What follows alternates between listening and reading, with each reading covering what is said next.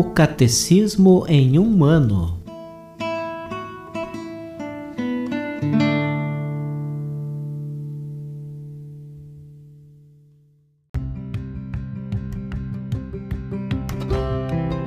Olá, eu sou Gabriel, seminarista da Diocese de Ponta Grossa, no Paraná. Você está ouvindo o podcast O Catecismo em um ano. Vamos ler todo o Catecismo da Igreja Católica ao longo de 365 episódios. Estamos utilizando a tradução em português apresentada pela CNBB em 2013, baseada na edição típica em latim. Baixe o plano de leitura por meio de um link que você encontra na página do Instagram, arroba em um ano, ou na descrição deste podcast.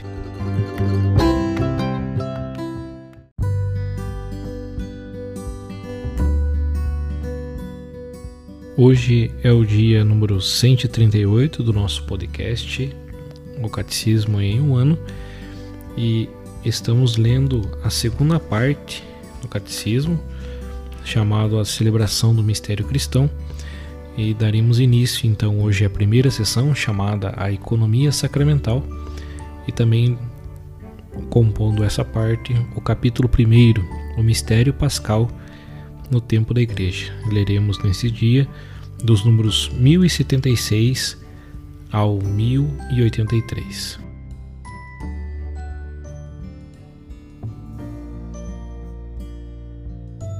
Primeira sessão, a economia sacramental. No dia de Pentecostes, pela infusão do Espírito Santo, a Igreja é manifestada ao mundo. O dom do Espírito inaugura um tempo novo na revelação do mistério.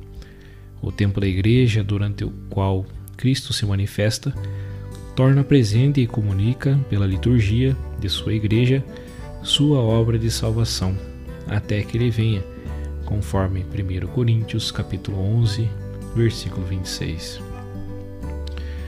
Durante este tempo da igreja, Cristo vive e age em sua igreja e com ela de nova forma própria deste tempo novo.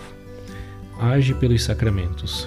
A isto, a tradição comum do Oriente e do Ocidente chama de economia sacramental. Esta consiste na comunicação ou revelação dos frutos do mistério pascal de Cristo na celebração da liturgia sacramental da Igreja. Por isso, importa ilustrar primeiro esta revelação sacramental, capítulo 1. Aparecerão assim com mais clareza a natureza os aspectos essenciais da celebração litúrgica, capítulo 2. Capítulo 1 O mistério pascal no tempo da Igreja. Artigo 1. A liturgia, obra da Santíssima Trindade. Primeiro, o Pai, fonte e fim da liturgia. Bendito seja o Deus e Pai de nosso Senhor Jesus Cristo, que nos abençoou com toda a bênção espiritual nos céus em Cristo. Nele, Deus nos escolheu antes da fundação do mundo, para sermos santos e íntegros diante dele no amor Conforme o desígnio benevolente de Sua vontade, Ele nos predestinou à adoção como filhos, por obra de Jesus Cristo, para o louvor de Sua graça gloriosa, com que nos agraciou no Seu bem amado, conforme Efésios capítulo 1, versículos do terceiro ao sexto. Abençoar é uma ação divina que dá a vida, cuja fonte é o Pai. Sua bênção é ao mesmo tempo palavra e dom, benedictio eulogia. Aplicado ao homem, esse termo significa a adoração e entrega a seu Criador na ação de graças. Desde o início até a consumação dos tempos, toda a obra de Deus é bênção. Desde o poema litúrgico da primeira criação até os cânticos da Jerusalém Celeste, os autores inspirados anunciam o projeto de salvação como imensa bênção divina. Desde o começo, Deus abençoa os seres vivos, especialmente o homem e a mulher. A aliança com Noé e com todos os seres animados renova esta bênção de fecundidade, apesar do pecado do homem, por causa do qual a terra é amaldiçoada. No entanto, a partir de Abraão, a bênção divina penetra a história dos homens que caminhava para a morte, para fazê-la retornar à vida, à sua fonte. Pela fé do Pai dos crentes, que acolhe a bênção, inaugura-se a história da salvação. As bênçãos divinas manifestam-se em eventos impressionantes e salvadores.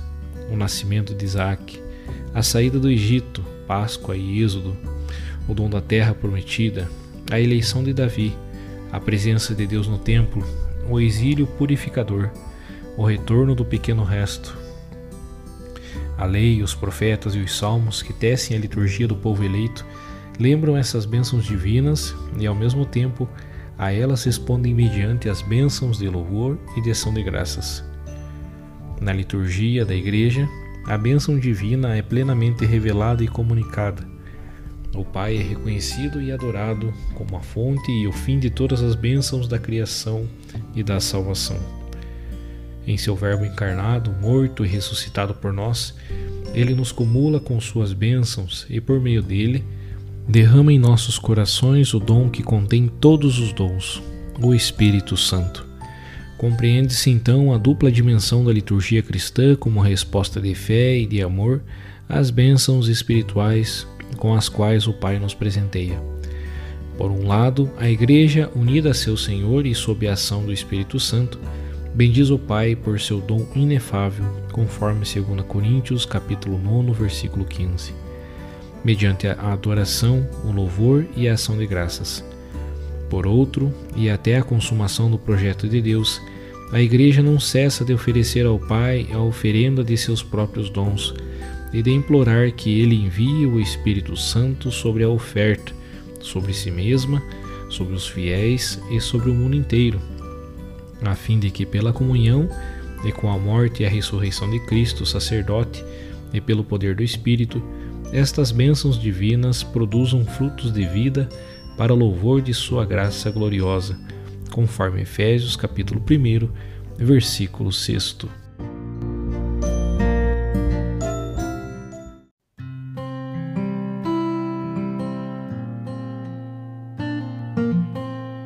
Comentário adicional para este nosso dia, nós ouviremos a audiência geral do dia 3 de outubro de 2012, realizada pelo Papa Bento XVI.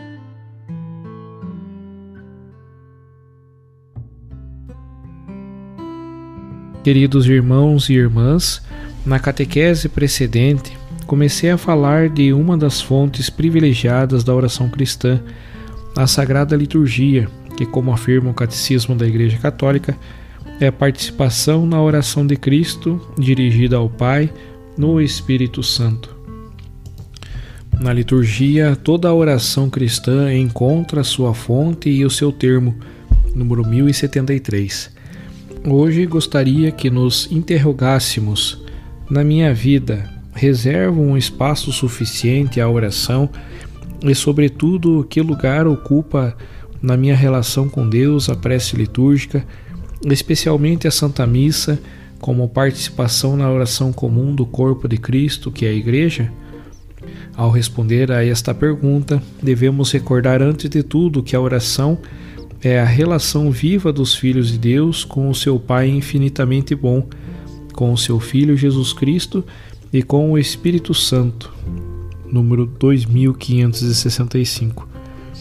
Portanto, a vida de oração consiste em estarmos habitualmente na presença de Deus e em termos consciência disto, em vivermos em relação com Deus como vivemos os relacionamentos habituais da nossa vida, com os familiares mais queridos, com os amigos verdadeiros. Aliás, é a relação com o Senhor que confere luz a todas as outras nossas relações.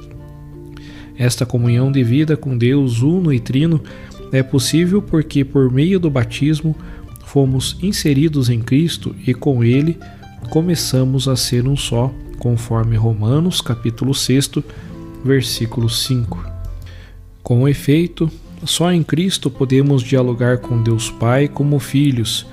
De outra forma, não é possível, mas em comunhão com o Filho podemos dizer também nós, como ele disse, Abá, Em comunhão com Cristo, podemos conhecer Deus como Pai verdadeiro, conforme o Evangelho de Mateus, capítulo 11, versículo 27. Por isso, a oração cristã consiste em olhar constantemente e de maneira sempre nova para Cristo, falar com Ele, estar em silêncio com Ele, ouvi-lo, agir e sofrer com Ele.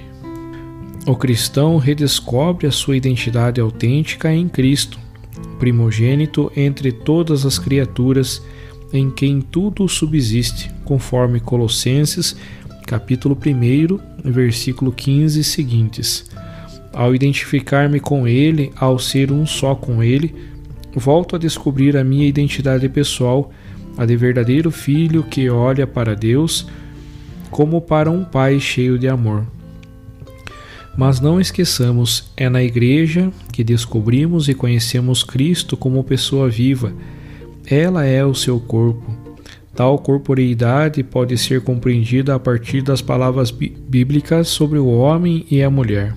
Os dois serão uma só carne, conforme Gênesis capítulo 2, versículo 24, Efésios capítulo 5, versículo 30 e seguintes, Primeira carta de Coríntios, capítulo 6, versículo 16 seguintes. O vínculo inseparável entre Cristo e a Igreja, através da força unificadora do amor, não anula o tu e o eu, mas eleva-os à sua unidade mais profunda. Encontrar a própria identidade em Cristo significa chegar a uma comunhão com Ele que não me anula, mas eleva-me à dignidade mais excelsa, a de Filho de Deus em Cristo. A história do amor entre Deus e o homem consiste precisamente no fato de que esta comunhão de vontade cresce em comunhão de pensamento e de sentimento, e assim o nosso querer e a vontade de Deus coincidem cada vez mais. Encíclica Deus Caritas Est, número 17. Rezar significa elevar-se à altura de Deus mediante uma transformação necessária e gradual do nosso próprio ser. Assim, participando na liturgia, fazemos nossa a linguagem da Mãe Igreja, aprendemos a falar nela e por ela. Naturalmente, como eu já disse, isto acontece de maneira gradual, pouco a pouco. Devo imergir-me progressivamente nas palavras da Igreja com a minha oração, com a minha vida, com o meu sofrimento, com a minha alegria e com o meu pensamento. Trata-se de um caminho que nos transforma. Então, penso que estas reflexões nos permitem responder à pergunta que fizemos no início: como aprendo a rezar? Como cresço na minha oração? Olhando para o modelo que Jesus nos ensinou, o Pai Nosso, nós vemos que a primeira palavra é Pai, e a segunda é nosso. Por conseguinte, a resposta é clara. Aprendo a rezar, alimento a minha oração, dirigindo-me a Deus como Pai e orando com outros, rezando com a Igreja, aceitando a dádiva das Suas palavras, que gradualmente se tornam familiares e ricas de sentido. O diálogo que Deus estabelece com cada um de nós e nós com ele, na oração inclui sempre um com. Não se pode rezar a Deus de modo individualista. Na prece litúrgica, principalmente na Eucaristia e formados pela liturgia, em cada oração não falamos unicamente como indivíduos, mas entramos no nós da igreja que ora. E devemos transformar o nosso eu entrando neste nós gostaria de evocar mais um aspecto importante. No Catecismo da Igreja Católica, lemos na liturgia da Nova Aliança toda a ação litúrgica, especialmente a celebração da Eucaristia e dos sacramentos, é um encontro entre Cristo e a Igreja, número 1097. Portanto, quem celebra é o Cristo total, a comunidade inteira, o corpo de Cristo unido à sua cabeça. Então, a liturgia não constitui uma espécie de auto-manifestação de uma comunidade, mas é, ao contrário, sair do simples sermos nós mesmos, estar fechados em nós próprios e aceder ao grande banquete, entrar na grandiosa comunidade viva, na qual é o próprio Deus quem nos alimenta. A liturgia comporta a universalidade e este caráter universal deve entrar sempre de novo na consciência de todos. A liturgia cristã é o culto do templo universal, que é Cristo ressuscitado, cujos braços estão abertos na cruz para atrair todos ao abraço do amor eterno de Deus. É o culto do céu aberto. Nunca é unicamente o evento de uma comunidade individual com uma sua colocação no tempo e no espaço. É importante que cada cristão se sinta e esteja realmente inserido neste nós universal, que oferece o fundamento e o refúgio no eu, no corpo de Cristo, que é a Igreja. Nela devemos ter presente e aceitar a lógica da encarnação de Deus. Ele fez-se próximo, presente, entrando na história e na natureza humana, tornando-se um de nós e esta presença continua na igreja, seu corpo. Então, a liturgia não é a recordação de acontecimentos passados, mas a presença viva do mistério pascal de Cristo, que transcende e une os tempos e os espaços. Se na celebração não sobressai a centralidade de Cristo, não teremos a liturgia cristã, totalmente dependente do Senhor e sustentada pela sua presença criadora. Deus age através de Cristo e nós só podemos agir através dele e nele. Cada dia deve aumentar em nós a convicção de que a liturgia não é um nosso, um meu fazer, mas é uma obra de Deus em nós e conosco. Portanto, não é o indivíduo, sacerdote ou fiel, ou o grupo que celebra a liturgia, mas ela é primariamente obra de Deus através da Igreja que tem a sua história, a sua rica tradição e a sua criatividade. Esta universalidade e abertura fundamentais, que são próprias de cada liturgia, constitui um dos motivos pelos quais ela não pode ser idealizada nem modificada por uma comunidade ou por peritos, mas deve ser fiel às formas da Igreja Universal. Até na liturgia da comunidade mais pequenina está sempre presente a igreja inteira. Por isso, na comunidade litúrgica não existem estrangeiros. Em cada celebração litúrgica participa juntamente toda a igreja, céu e terra, Deus e os homens. A liturgia cristã, mesmo se é celebrada num lugar e num espaço concreto, e exprime o sim de uma determinada comunidade, é católica por sua natureza, deriva do tudo e leva ao todo em unidade com o Papa, com os bispos, com os fiéis de todas as épocas e de todos os lugares. Quanto mais uma celebração for animada por esta consciência, tanto mais fecundamente nela se realizará o sentido autêntico da liturgia. Caros amigos, a Igreja torna-se visível de muitos modos no gesto caritativo, nos projetos de missão, no apostolado pessoal que cada cristão deve levar a cabo no seu próprio ambiente.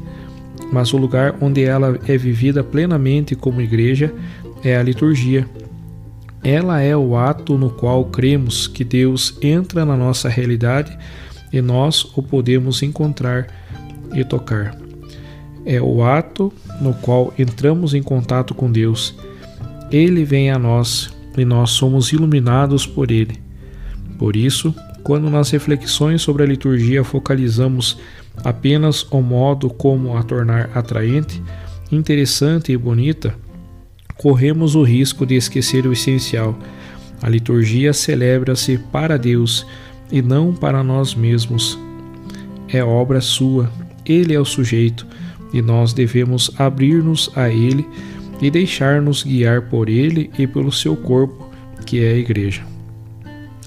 Peçamos ao Senhor para aprender a viver cada dia a Sagrada Liturgia, especialmente a celebração eucarística, orando no nós da Igreja, que dirige o seu olhar não para si mesma, mas para Deus, e sentindo-nos parte da Igreja viva de todos os lugares e os tempos.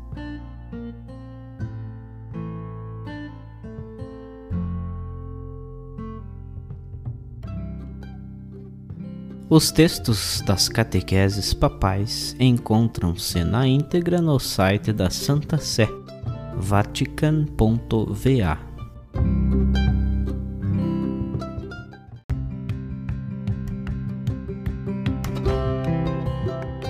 Você acaba de ouvir mais um episódio do podcast O Catecismo em um Ano. Continue nesse bom propósito de aprofundar o conhecimento e a vivência da fé católica e procure participar da sua comunidade. Rezemos por todos que estão fazendo esse caminho de leitura do catecismo. Até amanhã!